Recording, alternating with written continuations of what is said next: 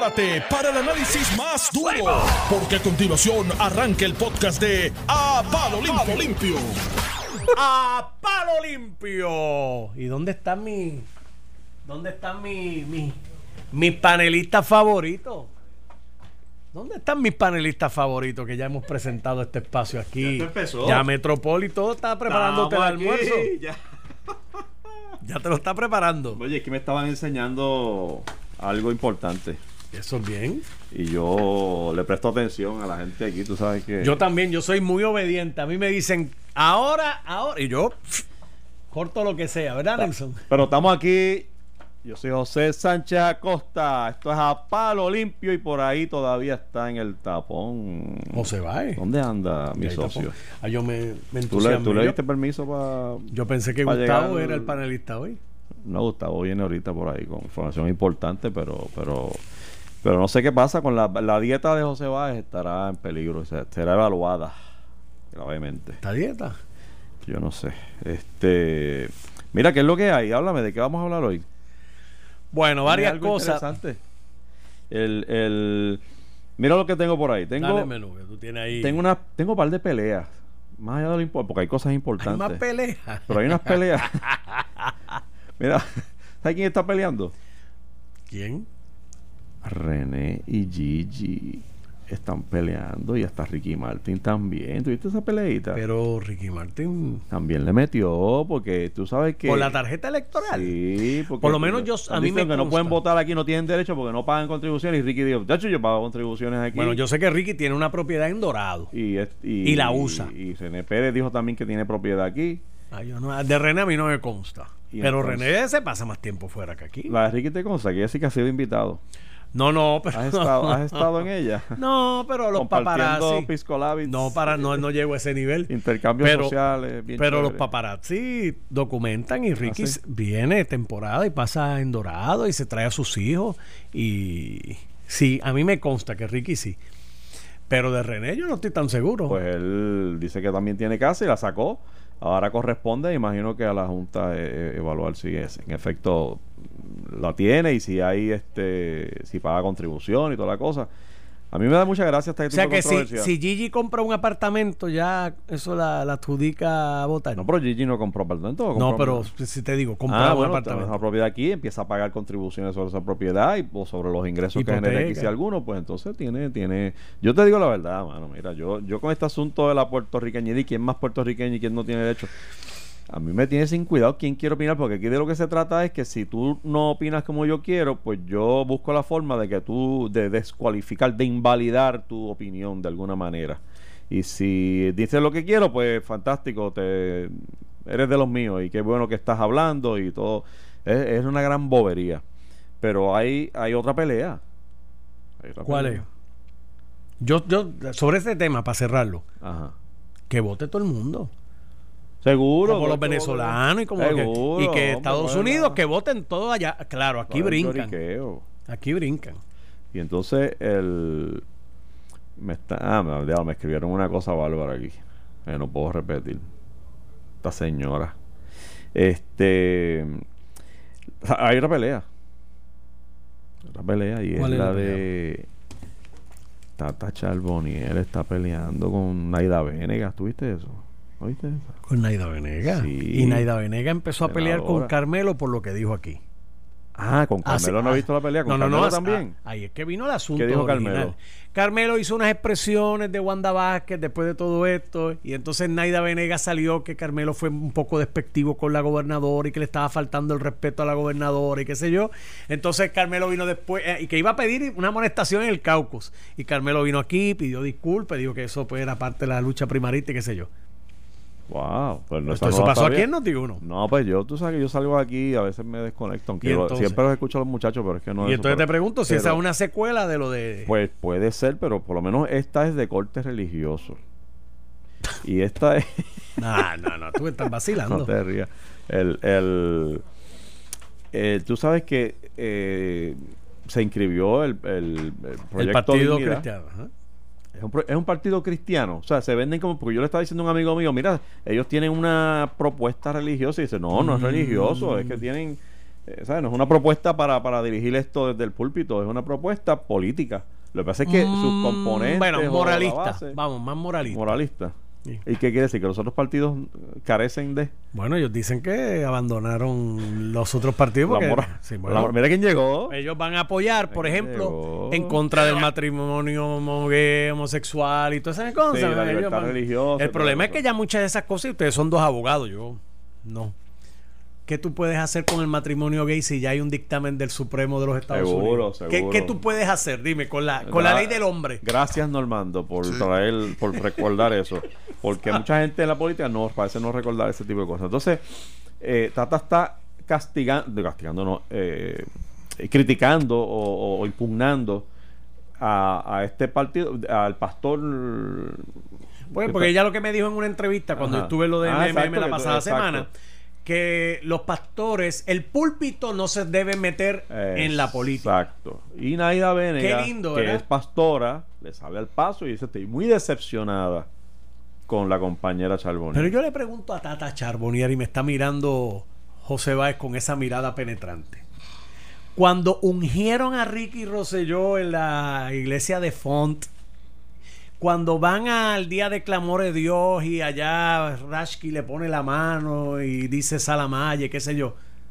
Cuan- eso, eso ¿Qué eh, está bien, entonces ¿se- no se está metiendo el púlpito en la política. Pues chico, hace rato, Bueno, mano, hace rato. Esto es una gran tontería de Tata Charbonnier, una tontería más de ella, que, que si no es en, en- no es en su partido, pues ese tipo de pastor no lo quiero. Por eso no quieren al monseñor, porque le por el eso- anillo a Aníbal cuando... Ah, pues claro, porque depende de que de, de qué predicas desde el púlpito. Si predicas a favor de lo mío, Padre Pedro eh, es malo. Eres bueno. Si predicas en contra, pues eres malo. Pero- Entonces, esa estupidez tiene que acabar ya. Padre Carlos es bueno. Padre Pedro es malo, Padre Carlos es bueno. Exacto. Depende de lo que salga de la boca. Y entonces este señor pues quiere un partido. y Está bueno, ver- oye, usaste dos, per- dos Padre, personas pero bueno, padre- padre- De la misma padre- religión. y que están en los debates, se encuentran en posiciones eh, de, Óyeme. pe- peri- o sea, totalmente encontradas. Sí. Y Naida Venegas le sale al paso, le dice, yo soy pastora y orgulloso de serlo y comparto partido contigo, señora Charboniel. Eh, ¿Qué voy a, qué hago? O sea, estoy, no estoy, estoy excluida aquí. Ahora, ¿Y por qué ahora, no ahora, tiene derecho el pastor. ahora, una cosa es lo que dice Tata, que obviamente lo estamos analizando desde el punto de vista de que al Partido Nuevo Progresista no le ha eh, herido la retina en el pasado la inserción de, de los pastores en el proceso político prácticamente. O sea, a ellos no le ha afectado y por eso desde ese punto de vista yo entiendo la crítica. Ahora, la crítica es válida, sacándola de la de las manos de Tata, es válida. Pues yo entiendo ¿Cuál, cuál, cuál? la, tri- la crítica generalizada o, o debatir, debatir, vamos, debatir sin darle razón a un lado o a otro, eh, si es correcto el que los pastores, curas, sacerdotes, eh, se inserten eh, tan fuertemente en el, en el discurso político, eh, eso es un debate que sí vale la pena tenerlo.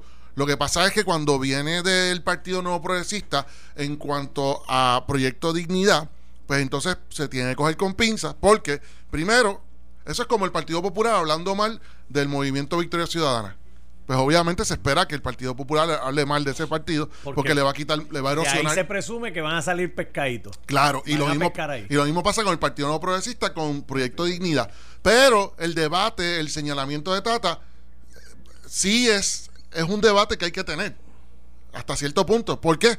Porque nuestro sistema republicano de derecho, y no digo republicano como el Partido Republicano de Estados Unidos, sino el- la constitución que nos hace, eh, que hace nuestro gobierno, pues sí, tiene una, un, Una separación de... un principio básico de separación de iglesia y Estado. Así que el debate que ella trae sí es válido, pero de nuevo, pero viniendo entonces del Partido Nuevo Progresista o de Tata, pues entonces ahí pierde un poco de credibilidad y por eso es que se está discutiendo, lo estamos discutiendo. No es, y no es por, yo no, o sea, yo no puedo minimizar totalmente lo que dice Tata porque el debate sí es importante traerlo. Pero ¿Y por qué en el pasado, como tú bien dices, José, no dolió eso? Porque no dolió las campañas políticas a favor del Partido No Progresista que se llevaron desde el púlpito en distintas iglesias. O sea, Aquí la de Bayamón, este. Wanda Rolón. Wanda Rolón. Wanda, ese es el nombre que estaba tratando con la. Wanda Rolón, sí. O sea que, pues, Para mí una- ahí podemos seguir, Para mí es sabes. una gran estupidez y yo creo que, que le hace un mal servicio al cristianismo. Yo creo que, que, que no se debe, no se debe eh, traer. eh, Mira, la diferencia, la distinción que voy a hacer.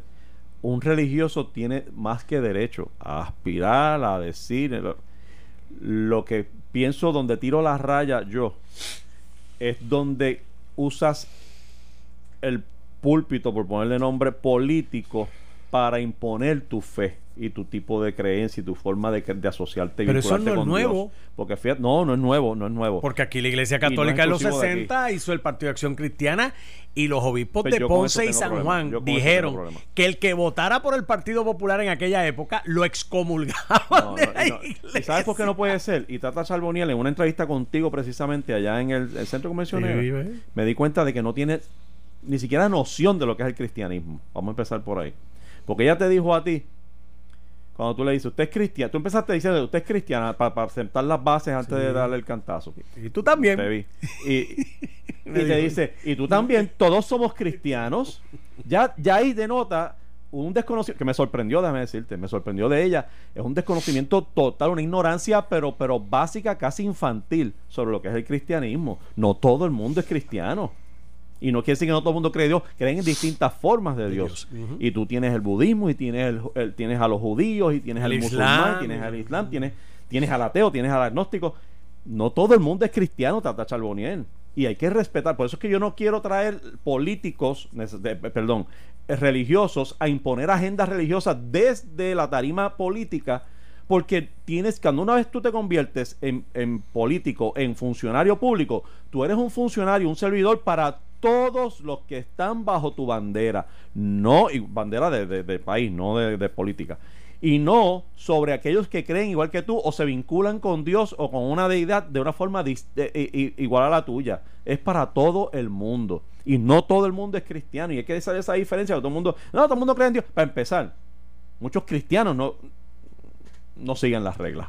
Pero no entremos, ¿verdad? Eso, se- eso Mira, tú sabes en términos prácticos lo que pasa, que también lo hemos lo, lo estamos obviando un poco, y es que, y me lo recuerdan, y me lo recuerda alguien, y es bien puntual, es bien puntual. gente 00. No, me lo recuerda un, un- un amigo mío, y es que, lo cierto, y vamos, en términos generales lo dijimos ahorita, pero en términos prácticos, algunos eh, candidatos del Partido Nuevo Progresista, algunos, entre ellos entiendo yo que Tata, no lo sé, pero entiendo que sí, está- son tan afines con las con esas iglesias que tienen las puertas abiertas a través de toda la isla en tiempo eleccionario para recoger votos, para recoger votos. Y incluso ellos, ahí es que ellos hacen su diferencia y buscan votos periferales, incluso de distintos partidos. ¿En dónde? En esas iglesias. ¿Por qué? Porque se hace política en esas iglesias. Y se llevan Horrible, votos que mano, se llevan horrible. votos que otros PNP, otros estadistas no se pueden llevar, otros candidatos, porque esos otros candidatos no son, no están metidos en la iglesia. Pues no todo el PNP o estadista. Así es que, ¿qué le ocurre a Tata y a los que logran esos votos con Proyecto de Dignidad? Las puertas de esa iglesia no va a estar abiertas. Así que ese chunk de un 10, 15, 20% de votos que ellos tradicionalmente lograban obtener, no lo van a obtener. Así que en 10, términos 10, prácticos, Un 10% es. uf, Son por ciento heavy. yo creo que en términos prácticos esa es la situación. Bueno, me voy. En paz me voy, en paz os dejo. Amén. Quedé aquí con. Este, Normando, para mí es un placer. vemos. el- la- es una de mis partes favoritas en el día, verte a ti y compartir contigo un rato. Eh, ¿Qué me vas a pedir, José Sánchez Acosta? Almuerzo ese que me estás, que me estás evadiendo. Vamos para allá. Estás evadiendo. Mira, este, oye, quiero hablar de algo interesante que, que, que, por cierto tú dominas más que yo y le has prestado más atención en tu vida. ¿Tuviste la página 20 del nuevo día de hoy? Sí, mano. ¿La viste? ¿De verdad? De los municipios. Sí. Sí, lo Tacho, vi. tienes un imán. Tú te levantas por la mañana y. Espérate, hay algo. Hay algo de los municipios. No, ¿tú sabes por qué llegué a la algo- 20? ¿Tú sabes por qué llegué a la ¿Por 20? qué llegaste ahí? Porque las anteriores no me importaron. Exacto, yo también. ¿A ti te pasa eso? El de- Si en las primeras 5 o 6 páginas... Usualmente no llego tan, tan Sí. lejos por la No, no, mañana. oye, no es que no fueran importantes porque la primera plana es Eh, importante. pero ah, son temas que, el, por ejemplo, la primera plana y la, la noticia, de- o sea, la primera, es una noticia pues que ya... Se- meten vivienda segura hace en, Sí, en 60 pues, días. Sí, pues se ha discutido, pero es un tema, no sé, cómo es informativo. Exacto, exacto. Sí, que... Este, pero pero esta, esta fuera, fuera de toda broma, esta noticia sobre los municipios eh, es alarmante. O sea, eh, yo creo que pasa la raya de alarmante. Estamos, y, y- y lo hemos dicho aquí, y tengo que reconocerlo, tú has desarrollado una teoría sobre, sobre esto, Eh, pero es realmente alarmante ver ese mapita que te dice que más de un 33%, de verdad, perdóname, más de, sí. de 35. que al menos 35 alcaldías operan para el año fiscal 2019 con presupuestos que dependían en un 33% o más del gobierno central para poder subsistir. Y un poco la noticia en, en, este, en esta era de los municipios autónomos, escuche bien, autónomos, que quiere decir autosuficiente, con presupuesto propio, que no dependen del presupuesto del gobierno central, pues mire, sepa usted que más de 35, 35 por lo menos 35 alcaldías operan con más de con una dependencia de más de 33%, de las cuales hay un grupo de municipios que depende en 60% o más, mi hermano. 60% más, y los voy a decir porque realmente eh, esto no puedes pasar la página sobre esto. Las Marías, Maricao, Florida, Oroco Florida, no, no la de Disney, Orocovis, Barranquitas, Comerío, Josian, Maunabo, esos municipios, más del 60% para poder operar, para poder sobrevivir, para poder pagar nómina, para poder recoger basura, para poder dar los servicios que dan, proviene del gobierno central, de las contribuciones tuyas y mías. O sea que tú pagas tus contribuciones por ingreso acá estatal, pero también sabes que se utiliza para eh, eh, sustentar municipios específicamente. Eh, esto realmente es alarmante. Y para mí esos municipios, ya debería haber un legislador, o- antes de que termine el programa, redactando un proyecto de ley No tiene que redactarlo. para la eliminación o, No con- o consolidación de esos municipios que y, y- y fui generoso, estoy hablando solamente de esos que dependen más del 60%, pero estos que dependen de más de 40 a 60% deberían irse enredados por ahí también. Y estamos hablando de un montón, desde Moca, Sabana Grande, Guánica, Lares, Utuado, Guayanilla, Jayuya, toda la cordillera central prácticamente, Naguabo, Ceiba, Patillas, Arroyo, Aguabuena, Naranjito. No hay que redactar el proyecto, brother. ¿Por qué? Porque ya el está redactado. ese proyecto se radicó, lo radicó originalmente el, el actual senador Correa cuando era representante en el, en el cuatrienio de Fortuño. Yo cogí y lo atrapé. Ese, ese proyecto lo cogí, le di un tizazo a propósito, con toda la intención de que no se dijera que el proyecto que yo estaba trayendo en el cuatrienio pasado era del Partido Popular, que, que cambiaron la... No, no, yo lo dejé prácticamente igual, cambié como un 5%. Y así lo dije desde el día que lo radiqué, recordándole a los, a los PNPs que yo estaba radicando el mismo proyecto prácticamente de Correa, del actual senador Correa, anterior senador eh, representante Correa, para darle seguimiento al debate, para que el debate fuera en base al mismo papel, al mismo documento. Y como te dije, lo- si yo cambié un 5%, Very smart. yo creo que el 5% fue de la exposición de motivos, ni siquiera fue del, del cuerpo. Eh, y yo creo que ese es el proyecto que se debe seguir debatiendo.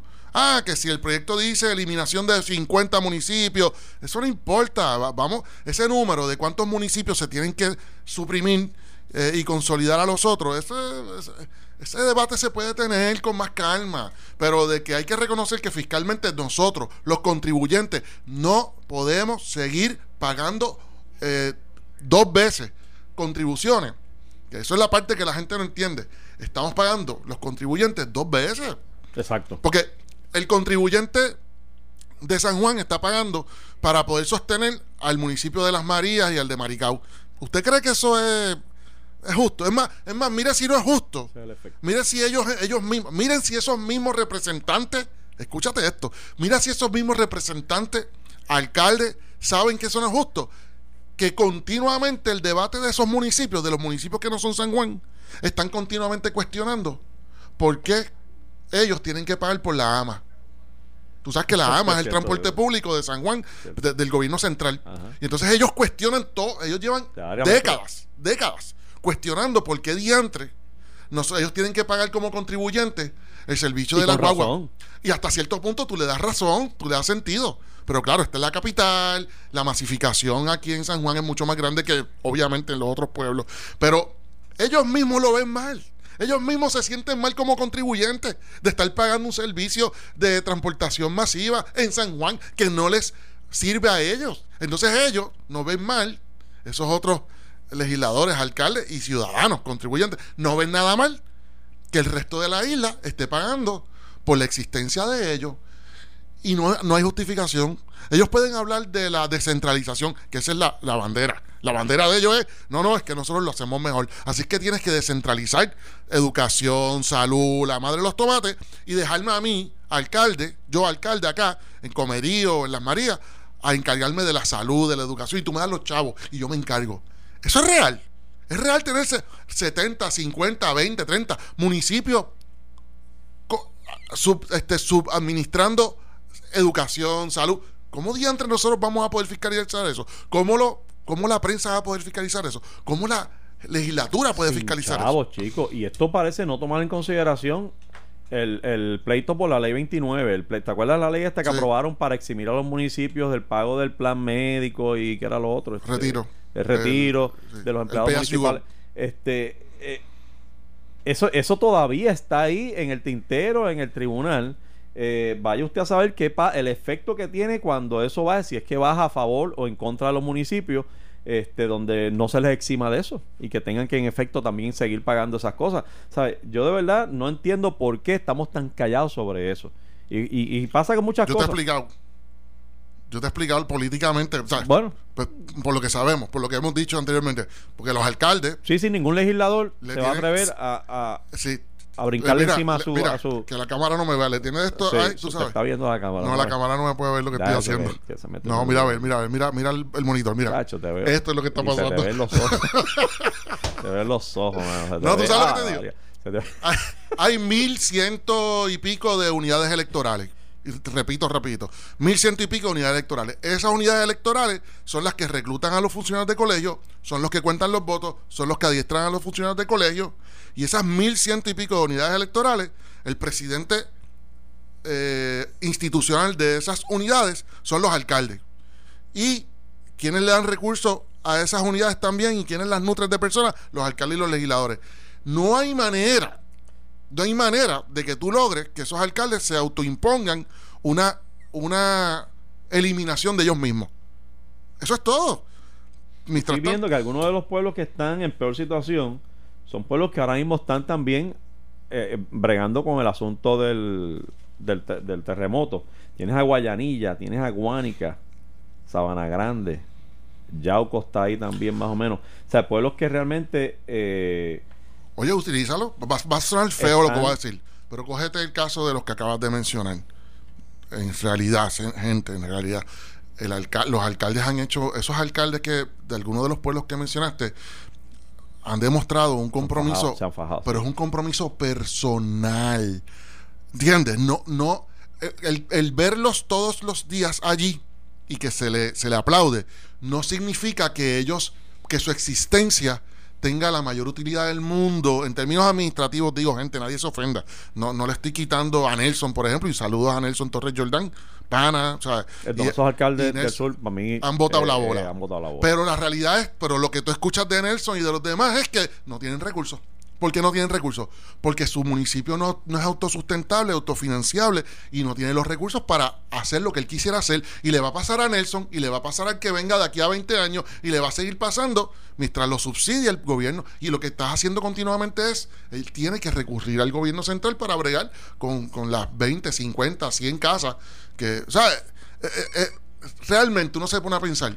Nelson lo que está haciendo hoy, por usar el ejemplo de Nelson, Nelson está siendo un representante del gobierno central allí. Está siendo un, un excelente representante del gobierno central, No. pero no está haciendo un cambio más allá porque no tiene los re- su municipio no tiene los recursos. Y a veces se nos nubla la razón en el, en el análisis de este tema precisamente por eso, porque ves, un, ves seres humanos bien comprometidos, bien fajados. Pero eso no, eso no hace un alcalde, eso no hace un hace gobierno. difícil el análisis, porque entonces piensas que estás hiriendo sensibilidades de esa persona en particular. Es, es Sí, tricky sí, la cosa. es tricky, es Pero mira, tricky. mira algunos de los gastos de, de los municipios en este momento. Hay unos que son mandatorios y están ahí y tienes que incluirlos porque hay, hay alguna ley que lo- los obliga. Pero te voy a decir los que dice aquí que no son bajo ley y que se incurren como quiera. Uno, las sentencias judiciales. Esto es un poco medio inevitable porque te demandan y tú tienes que pagar. Claro, si pagaste es porque en alguna manera quizás fuiste negligente o irresponsable en alguna medida. También hay accidentes que pasan y tú no puedes evitar, pero, pero de esos 9 millones hay negligencia, hay casos de discrimen político, de hostigamiento, de cosas que tú sabes que, que- no deberían estar ocurriendo. Tienes gasto, un esos son 9 millones. Tienes un millón, poco más de un millón en gastos de viaje. No me suena mucho si estás hablando de los 78 municipios. Óyete este, casi 2 millones en fiestas patronales. Y sobre 10 millones en festivales. Pácara, y ahí es que yo digo, ah, hasta aquí llegué yo. No me ve- no puedes decirme que estás pelado y estás celebrando festivales y gastando más de 10 millones. Es más, entre fiestas patronales y festivales tienes sobre 12 millones. Tienes, sí, 12 mi- sobre 12 millones enredado ahí. Entonces ahí es que tú dices, ah, concha, tú sabes, está, está difícil de digerir. Tienes 2 millones en becas. Tienes 12 y pico millones en donaciones. ¿A quién le donan los municipios? Imagino que son bien activos que se donan, además de otras cosas. Pero son muchos, usualmente no se dona dinero, lo que se dona son Sobre activos, 4, sobre activos cuatro millones en, en alimentos. También se donan y se regalan. Y sobre 11 millones en drogas y medicina. Cosas que se regalan son cosas que los municipios están continuamente regalando como un servicio eh, que dan a la comunidad. Pues hay que comunidad. empezar a repensar esto. Por lo menos, pues uno puede ver en medicinas y donaciones, uno puede ver algún, algún valor, pero este asunto de, de 12 millones en festivales y fiestas, pues, man, entonces me haces esta lista, que por cierto vale la pena un día que tengamos más tiempo y, y- y un poco más de inteligencia. Este, la casualidad, analizar la casualidad esta o la tendencia de que los pueblos que están en cero, los que más arrollados están, son los pueblos del centro de la isla. Entonces tú te ves la- el borde de la costa con muchos municipios autosuficientes o poca dependencia y la, y la montaña casi totalmente dependiente. Vamos a una pausa. Cuando regresemos hay que hablar de el turismo. Estás escuchando el podcast de A Palo Limpio de Noti1630. De regreso amigos a Palo Limpio Noti 1630. Hoy es miércoles 29 de enero del 2020. Yo soy José Sánchez Acosta. Estoy aquí con José Báez. Y la noticia que anda por ahí, José, es el asunto este de la de que ayer el, el, el evento este de turismo que se celebra anualmente, eh, la feria esta, el World, tiene un nombre bien largo, World, este, que venía para acá y que era un gran logro porque trae a más de 2.000 personas que vienen para acá, este, ministros turísticos de, de- de turismo de otros países y otras personas asociadas a la industria a celebrar ese gran evento aquí en Puerto Rico, en el centro de convenciones. Y ayer eh, informaron que no vienen para Puerto Rico, a pesar de que eso está, y yo tengo que partir la premisa que eso se planifica desde más de un año, porque es un asunto anual. Eh, y ayer que es que no, que no vienen y que van para Cancún. Parece que el sol allá calienta más, como dijo Luis Miguel. Pero tú sabes lo que me... Hay, hay tantas cosas sobre esta noticia que uno puede eh, eh, eh, comentar. Pero en este momento lo más que me hiere, lo más que me llama la atención, lo más que me molesta, es que no sabemos exactamente la razón por la cual se van o decidieron no venir a Puerto Rico a última hora. Esto es, bueno, no, esto supone que fuera en marzo o abril. Este, pero en términos de planificación y demás, realmente es casi a última hora, porque estamos ya en cerca, de- ya estamos casi en febrero. O sea que ya estos son toques finales. Aquí hay un montón de gente partiendo la premisa de que eso iba a ocurrir y trabajando para eso y con la expectativa de eso y con más que eso, la expectativa del ingreso que eso genera, no solo en el dinero que entra porque llegan más de 2.000 personas a consumir, a mover la- las cosas aquí, sino porque el efecto que tiene de que esa gente regrese a sus países y se conviertan ellos mismos en promotores de- de- de- del turismo en Puerto Rico y de las cosas que hay aquí. Eh, era, una, era una oportunidad, una tarima eh, una vitrina espectacular para Puerto Rico. Y más ahora que, que muchos lo necesitamos. Pero resulta que no, lo perdimos. Y a mí lo que más me molesta, que es a lo que iba, es que hoy yo no puedo decirte en e- a esta hora cuál es exactamente la freaking razón por la cual no vienen.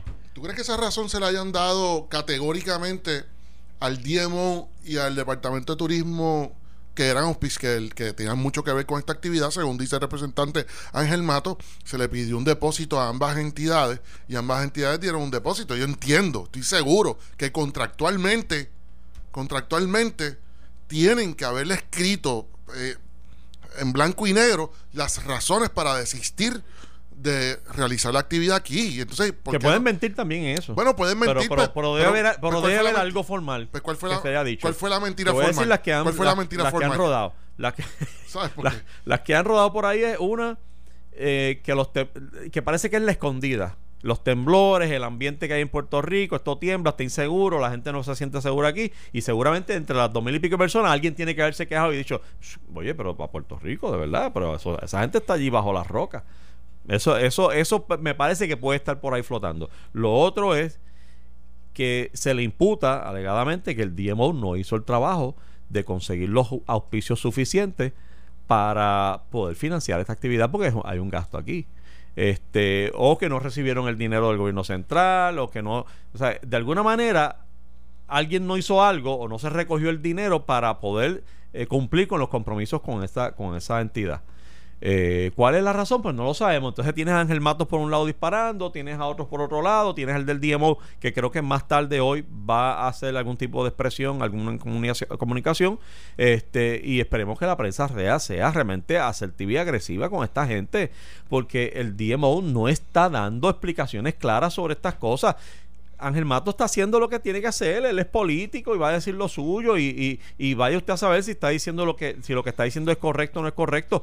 Pero lo cierto es que está llenando un vacío que existe porque el DMO no nos da las razones de lo que está pasando, no nos da una estrategia. Lo vemos ahora en esta actividad ya este eh, con el, el- el- Dios mío, el, el, el- bus este, la que, Ah, sí. En España. en, en España, que aquello daba hasta pena. Sí, por eso la- el bueno, yo, yo no sé si, yo no sé ni qué pensar ya. Pues Lo que- van a lo que sí siguen me- pidiendo chavo. yo no sé qué pensar. y no ve la estrategia. Yo no sé qué pensar categóricamente, pero sí te tengo que decir que me estoy inclinando ya, que no lo, que me he ¿A qué? resistido. Dilo, a dilo. Me, he re- me he resistido a, a concluir, porque no tengo eh, toda la información, que el DMO tiene algún problema, algún problema gerencial, algún problema de filosofía, de hay algo, porque ciertamente Ángel Mato dice Ángel- que se está yendo mucho dinero en, en nómina. También se ha dicho eso. Y lo- la realidad es que Ángel Mato ha estudiado el tema. El, Ángel Mato ha ido al tribunal. O sea, como una persona, como Ángel Mato es un tipo que se prepara, uno puede pensar que políticamente de una forma u otra puede... Es que tampoco, o sea, políticamente, ¿cuál es el beneficio que Ángel Matos pueda sacar de, de, tirarle con todos los cañones a, al DMO? Yo tengo la impresión de que Ángel Matos tiene una línea que hay que observar y de hecho pues, se, se le Está escucha. pidiendo la muerte del DMO. Sí. Lo dijo categóricamente. Oye, no es el único que se ha enfrentado con el DMO. Tú tienes a Carmelo, eh, a Carmelo también. En el Carmelo. Ríos, que también ha hecho unas denuncias porque del Partido por Nuevo la falta de ayuda, la falta de asistencia del Él lo DMO, experimentó personalmente. Carmelo Ríos tuvo que tirarse encima la actividad esta de los de los gobernadores, de los gobernadores, de los legisladores, de la Asamblea de Sí. Legisladores, este, La- que, que eran Hispano. miles de personas también que vinieron aquí a ocupar y a consumir y de momento el DMO está ausente, o sea, el DMO no está participando. Fíjate, fíjate, fíjate. Eh, eh, lo que le pasó a Carmelo, ahora que lo traemos a colación, fue un asunto también parecido. Sí. Sí, es parecido a lo que Ángel Mato está diciendo, que es que no se no lograron, el DMO no, no logró hacer el legwork, el trabajo de, de calle, de levantar los otros auspicios. O sea, Dios dio una participación, una participación económica la, la dio, eh, Departamento de Turismo dio otra, pero era no, no alcanzaron la suma acordada con esa organización. Eh, tal que le correspondía, según lo que yo he escuchado, al DMO conseguir esos auspicios. Si es que quería el DMO que esa eh, organización celebrara la actividad aquí conforme al acuerdo. Entonces, si usted pones a ver y analizar, a Carmelo le pasó lo mismo. Carmelo eh, pues, se le hizo bien difícil lograr que todos esos eh, políticos, legisladores estatales estuviesen en Puerto Rico, porque tuvo que entonces recurrir a otras fuentes de ayuda, porque el DMO tampoco ayudó ni colaboró para que la actividad fuera exitosa. O sea que tú te estás de momento, parecería que el DMO no está colaborando para que las actividades sean exitosas. Parecería. Yo te estoy repitiendo, mano. Yo no quisiera, mano, condenar al, DMO porque me parece que era una idea tan. o sea, trajo tanta alegría, y esperanza. Oye, tú y yo la aplaudimos cuando, cuando, creó, cuando Ricardo Rosselló la creó. De verdad que sí. Y, lo vimos con esperanzador. Y quisiera pensar que se está haciendo, pero ahora mismo, mira, cuando la feria allá en, en España, la razón por la cual dijeron que el booth era así medio humildón, este, al lado de los que estaban allí eh, era porque preferían entonces utilizar sus escasos recursos, escasos entre comillas, para, para fomentar actividades de estas así multitudinarias que, que, traiga gente a Puerto Rico. Me parece que era una de las razones que estaban ofreciendo y era la razón por la que no iban a meter tanto dinero en, en construir allí el megabus allí para que la gente fuera. Y sin embargo, este ahora se da una actividad así, de esa naturaleza, y vemos que, que faltó algo también. Así que no, ni una cosa ni la otra. Yo lo que quiero son explicaciones, hermano. De verdad, necesito explicaciones porque se está haciendo difícil justificar al, DMO en bueno, esos chavitos los pagamos nosotros como contribuyentes. En esa nota, pausamos y regresamos con información importante. El siguiente segmento es uno auspiciado. Regresamos, amigos como todos los miércoles a las 8 y 45 con los amigos de Tu Dinero Seguro. Ya están aquí. Aquí está Pedro Astacio, está Gustavo Vélez y siempre tienen algo bueno que informar. Algo positivo que darle al país. Y lo necesito, lo necesitamos. Gustavo Vélez, dime algo que me alegre el alma, el corazón y que explique por qué Ángelo Díaz no está aquí. Mira, y esa, bueno, antes que nada, buenos días, José. Buenos días a, Gracias por estar aquí. Buen día, buen día. Esa, esa, esa voz tuya, ese optimismo, eso, ¿sabes? Estoy. A Pepa. ¿Ah? A Pepa. El asiento se hunde y estoy espetado en el piso, pero estoy aquí. Mira, no, de verdad que uno tiene que, ante todo, yo siento que este enero ha durado como, como un año. que muchos me han hecho con él. ¿Sabes? Yo, siento que, que, ha sido extenso y como que no se acaba. Hoy ya es 29, correcto, 29 de, de, enero. Y ha sido, ha sido realmente un año bien desafiante. La manera atípica, un mes, perdóname, un mes, mira, ya tengo internalizado el año. Ha sido un, un arranque bien, bien difícil y, y, caótico, ¿no? Eh, y yo creo que eso, digo eso de manera cínica, ¿no? El, tu, tu, tu, energía. Yo creo que ante lo que está pasando no nos queda de otra, este José, de, un poco uno eh, inyectarse a sí mismo esa, eh, esa esperanza y esa, esa expectativa de que esto se va a enderezar en algún momento. y hoy lo que queríamos era un poco analizar quizás eso mismo, cómo ha pasado ese 2020 ese enero, perdón, de 2020, eh, que empezó con todo el tema de Irán, la posibilidad de una guerra en, allí, y después vino pues claramente unos disturbios dentro del propio Irán.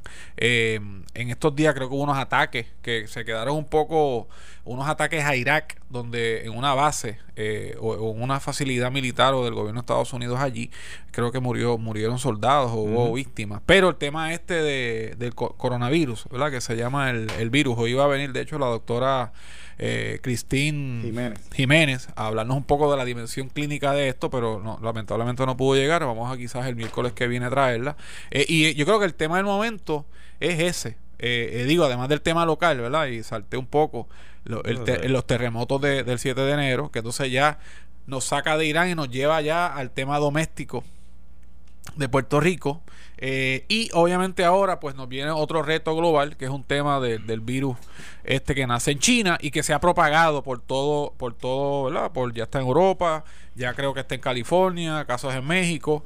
Y entonces, eh, ¿por qué el pánico? ¿Verdad? Pues claramente es un virus letal donde no hay ahora claramente una no, no, hay una estrategia para contener que se siga propagando eh, eh, por, por, por, China y por el resto del mundo. Para darle un contexto a esto eh, de lo que estamos hablando, China es la segunda economía más grande del mundo. O sea, esto, esto nace en el, en el país más poblado del mundo, 1.400 millones creo, 1.500 millones, y es la segunda economía más grande del planeta, casi alcanzando la economía de Estados Unidos.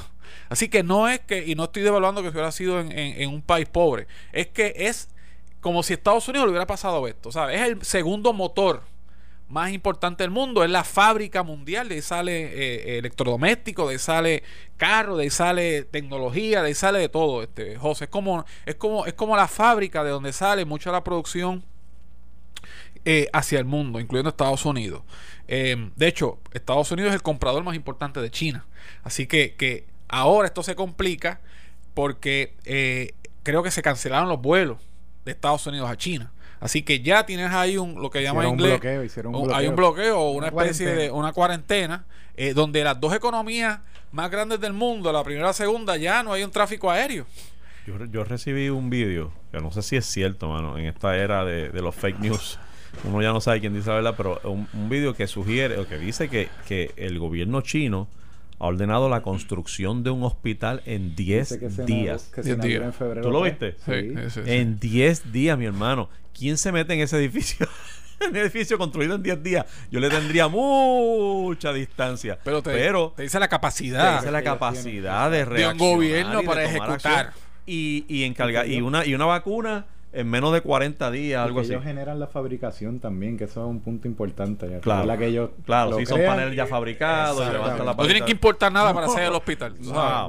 Pero tienen la voluntad, la voluntad de los chinos de, oh, y digo, no quiero este llevar esto un tema cínico de aquí, pero imagínate que ojalá no llegue esto aquí, pero la, te dice la incapacidad local versus la capacidad de, de, de un gobierno que ha llevado esa, a esa economía, a ser una economía pobre en los 50, cuando empezó este aquel Mao Zedong a, a llevarlo a esta, a esta potencia económica que es. Entonces los mercados ¿verdad? Yo creo que narra un poco lo que está pasando. Eso va a tener un efecto, eh, o está teniendo un efecto en la economía china, ¿verdad? Porque ahí es el epicentro de todo esto. Entonces los mercados entran en pánico. Pues entonces ahora un poco transitar al tema eh, de, de, Pedro, ¿verdad? ¿Qué usted hace como inversionista? ¿Qué usted hace financieramente hablando ante esto? Esto ha provocado que haya este pánico, que los mercados hayan, se hayan caído, porque estamos hablando de un tema eh, de salud pero con repercusiones económicas por ser China la, segunda economía más importante del planeta. Hong Kong, Singapur, todos son economías periferales, que son economías fuertes e importantes en la región asiática. Y entonces la vulnerabilidad global, que no hay una cura. Y entonces los mercados, José, eh, están en pánico. ¿verdad? Los mercados entran en pánico porque eh, eh, disloca el funcionamiento normal de las economías.